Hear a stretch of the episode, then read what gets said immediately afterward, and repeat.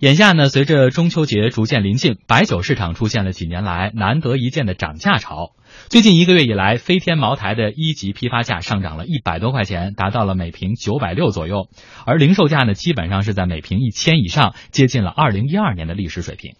茅台涨价让另一家白酒大厂坐不住了。昨天呢，五粮液宣布其核心产品五十二度水晶瓶的五粮液，俗称普五的出厂价将上调到每瓶七百三十九元，上调了六十元。五粮液还建议零售指导价为每瓶八百二十九元。这一价格新政呢，将于九月十五日起执行，届时呢，恰是中秋国庆这一白酒传统的消费旺季。有分析师表示说，五粮液调价有望缩小普五与飞天茅台的价差。而在外界看来，五粮液是希望借调价来缩小普五和竞品飞天茅台的市场价差。同为知名的高端名酒，普五一直对标着飞天茅台，而双方的价格也是你追我赶。但是此前飞天茅台价格一路上涨，已经拉开了和普五的价差。近日，五粮液发布了二零一六年半年报数据。数据显示，二零一五年五粮液销售企稳回升。今年上半年，五粮液实现了营业收入一百三十二亿元，同比增幅达到了百分之十八。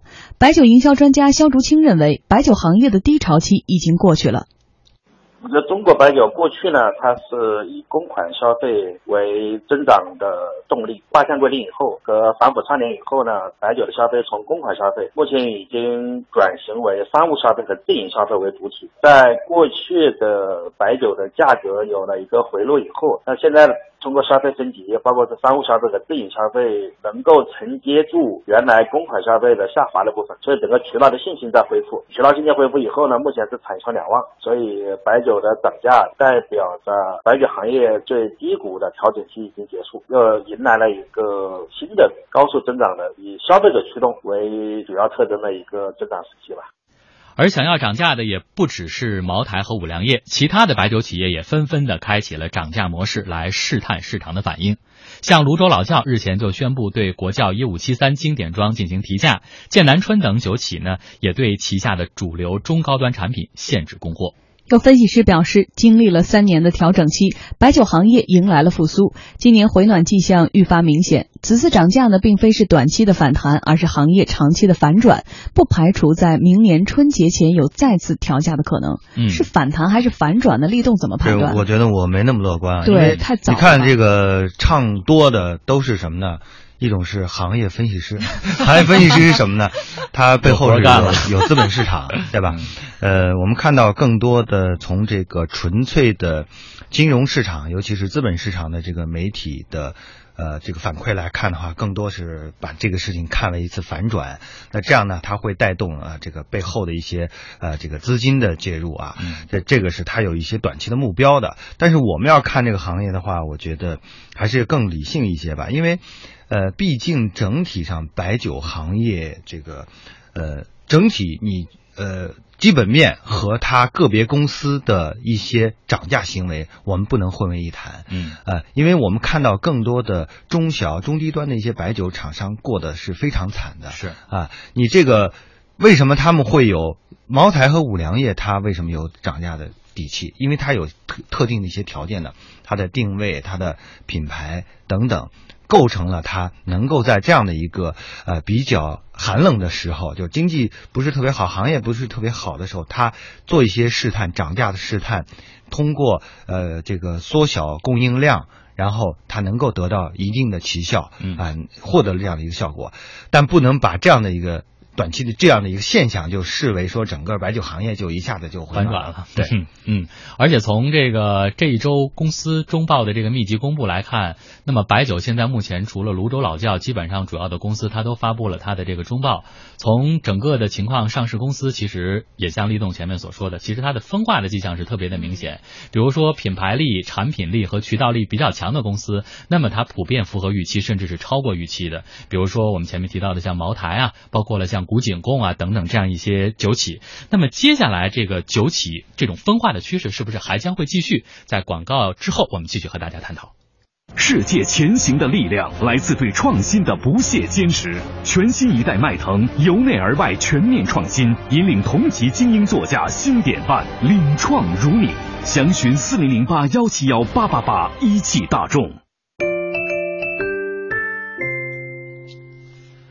对于近期白酒行业的动向，国泰君安发布报告指出呢，不同于此前黄金十年白酒企业的全面繁荣，这一轮行业复苏是龙头的复苏，具有品牌、产品、渠道力的企业实现了市场份额的提升，而缺乏竞争力的企业将会逐渐的消亡。酒仙网 CEO 郝洪峰表示，白酒行业分化会越来越明显，优质白酒企业销量增长迅猛，而普通酒企的日子并不好过。商务部研究院消费经济研究部副主任赵平认为，优质白酒企业有复苏的迹象，是因为他们缩减了自己低端品牌的产能。主要原因还在于最近这几年，在这个白酒市场相对低迷的情况下，很多白酒企业，特别是一些白酒的龙头企业，像茅台呀、五粮液呀，还有一些地方名酒，都在努力的去库存，通过降价的方式去消减库存，更重要的方式来调整自己的产能。因为在二零一二年之前，中国白酒市场快速成长、价格快速上涨的那个发展阶段，大部分知名的白酒企业都在努力的去扩展自己的产能。所以就导致了在需求快速缩减之后，产能严重过剩，而且一些扩张的产能虽然产量上去了，但是品质并不被消费者认可，而且一些白酒企业通过自己生产更多的系列品牌，使自己的高端白酒能够扩展到中端甚至是偏低端的市场上来，攫取更多的市场份额，来进一步提升自己的生产规模。赵平指出，与几年前相比，当前高端白酒的品质有明显提升，涨价也在情理之中。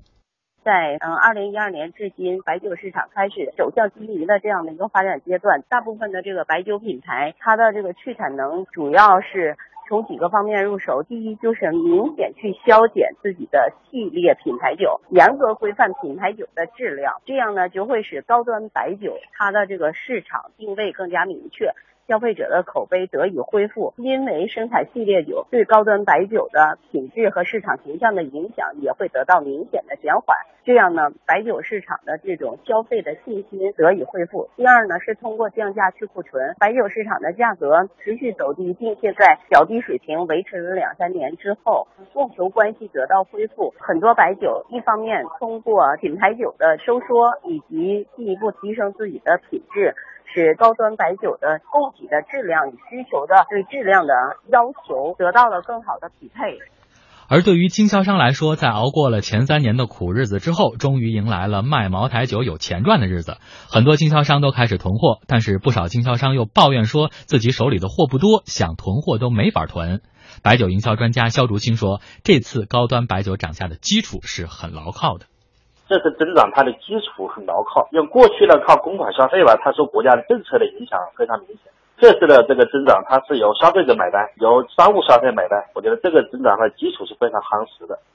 第二个呢，就是在经历了一次这次调整以后，各个酒类的企业，它的服务的意识，包括性价比，包括对市场的控管，比以前更加精确化或者精细化，服务意识更加强。这点我觉得它的增长的基础是可持续的。第三个呢，就是渠道的这种信心的恢复。这个无论是大的经销商、小经销商，现在都是一个吸收的状态，供不应求，价格就会上涨；供过于求，价格就会下跌。现在有渠道有信心，供不应求，所以价格整个上涨的基础非常牢固的。嗯，这个白酒涨价的基础是不是牢固？我们还有待于时间进一步的来观察。但是在前两天，我们还说到了一个话题，嗯，说现在的这个啤酒企业的日子可不好过，啤酒的销量，啤酒和方便面不都下降了？对，所以 结合到今天的这个白酒哈，呃，大家的这种消费升级，所以我们前面谈到了整个白酒行业内部也出现的是分化，像这种高端品牌的白酒，它的这个从销量来说，从售价来说，都出现了一定的回暖的迹象。所以接下来这种分化是不是还会更加明显？呃，分化一定是会更加明显，因为刚才说了，这个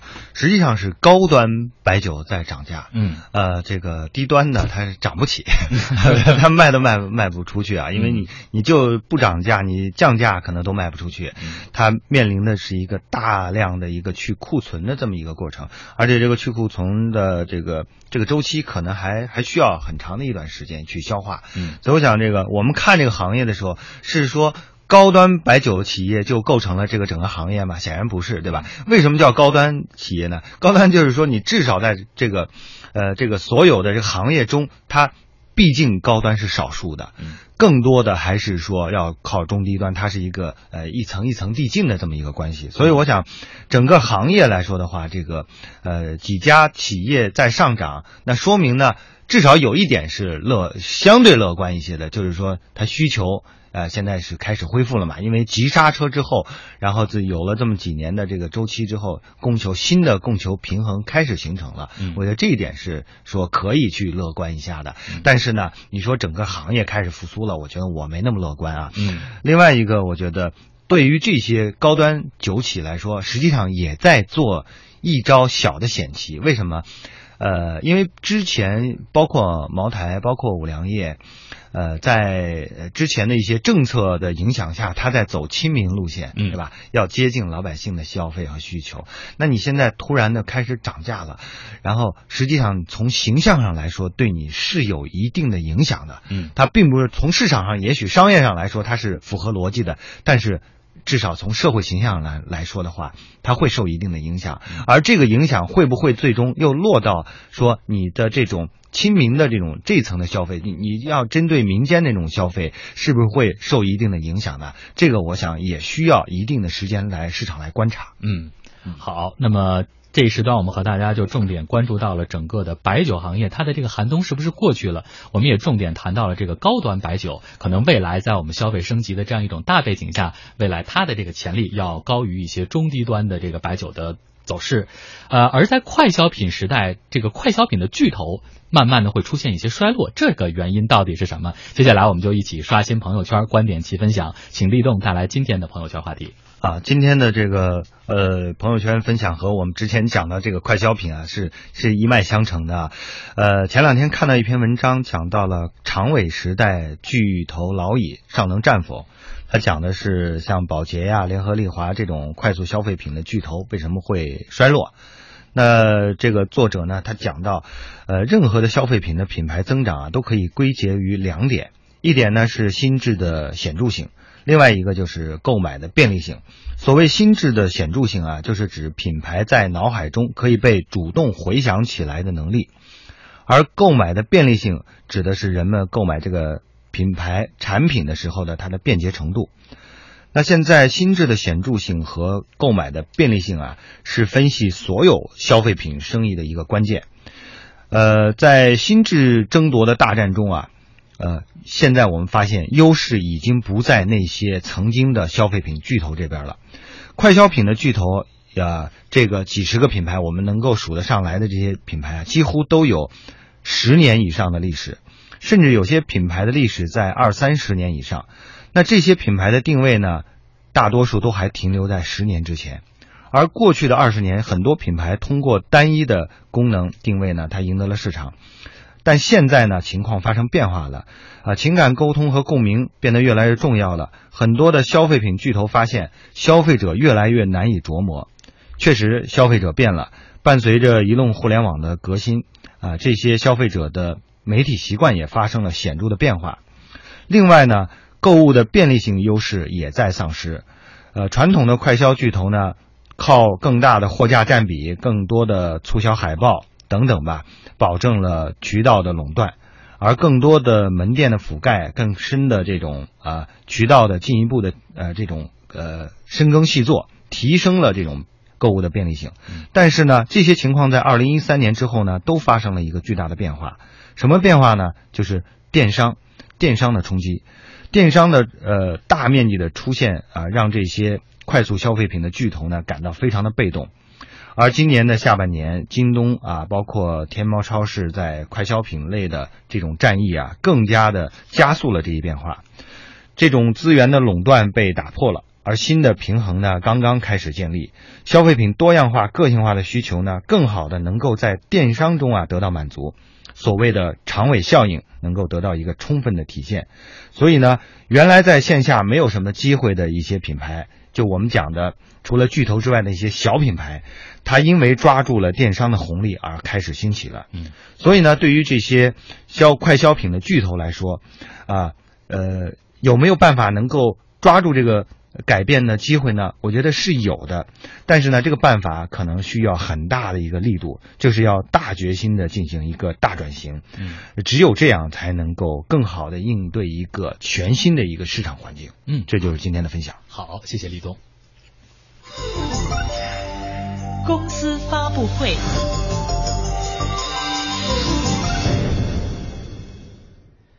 进入这一时段的公司发布会，新广告法实施一周年新闻发布会今天上午在北京举行。国家工商总局广告司司长张国华在会上做了报告，分析新广告法实施一年来的全国广告市场运行情况。下面我们连线经济之声记者易建涛来了解发布会的最新内容。小易来为我们介绍一下今天在发布会上了解到的信息。你好，主持人。现行的广告法呢，从去年九月一号开始正式实行的。新法跟之前的广告法相比啊，修改的幅度是比较大的。此前呢，业界普遍认为新广告法的实施会对广告业带来巨大的影响。那么今天呢，国家工商总局广告司司长张国华在发布会上介绍说，新广告法实施一年以来，全国广告市场的秩序持续的好转，广告市场的环境稳中向好。归纳起来呢，有六大显著的变化。全社会广告法律意识显著的增强了，广告监管现代化水平明显的提升，广告市场秩序持续好转，广告营商环境不断优化，广告监管法规体系逐步的完善，还有就是广告市场的综合治理效能稳步的提高了。二零一五年九月以来呢，监测违法广告数据啊已经连续多个月保持在较低的水平。广告违法率比新广告法实施之前下降了百分之八十四点二九。新广告法实施一年以来啊，全国工商市场监管部门共查处各类违法广告案件大约是二点四万件，罚没款大约是四亿元，有力的震慑了虚假违法广告行为。我注意到，新广告法实施一年以来，工商机关也与时俱进，创新了监管思路和监管的手段。积极的探索，比如运用大数据啊、互联网加啊这样一些监管的方式，来加强广告监测体系的建设。在这一块呢，主要是做了三个方面的工作：一个就是继续的强化传统媒体广告监测；第二就是加快推进互联网广告监测中心的建设；第三就是探索推进户外广告监测平台的建设。主持人。好，你谈到了这个互联网广告，那么它也是广告市场的一个重要组成部分，同时也是现在社会关注度高、问题反应比较集中的一个领域。那么从明天开始呢，互联网广告管理暂行办法会正式的实施。对于这份暂行办法，在发布会上有没有相关的内容介绍？国家工商总局广告司司长张国华他在会上强调说啊，要切实贯彻互联网广告管理暂行办法，全力加强互联网广告市场监管，全面的推进广告监管工作迈向一个新的台阶。这部办法是工商总局坚持问题导向，经过了几年的调研、起草、修改和多方征求意见才出台的这么一部专门针对互联网广告的重要规章。从互联网和互联网广告行业的实际情况出发，着力的解决基层监管执法当中迫切需要解决的问题，理清各参与主体之间的义务和责任。办法的实行，对于规范我国互联网广告市场的秩序，切实保护消费者合法权益，促进我国互联网广告产业乃至互联网产业的规范健康发展，都具有重要的意义。张国华介绍说。截止到目前，这一部办法实行的各项准备工作都已经就绪了。工商机关有信心、有决心、有能力去推进互联网广告管理暂行办法的全面贯彻实行，切实改善我国互联网广告市场的秩序，维护好广大消费者的合法权益。依法加强广告监管是加快完善我国现代市场体系的一项基础性工作。这一次的发布会也对新广告法实施一年以来查处的。典型虚假违法广告案件做了通报，重点通报了车易拍违法广告案、诚信贷违法广告案、清风卷纸利用未成年人进行广告代言案、正官福、海参违法广告案等十个案件。这些只是新广告法实施一年以来工商机关查处典型违法案件的一小部分。在今后条件成熟的时候呢，工商机关还将加大典型案件的曝光力度，再向社会通报查处的相关重大案件。好的，主持人。好的，谢谢小一。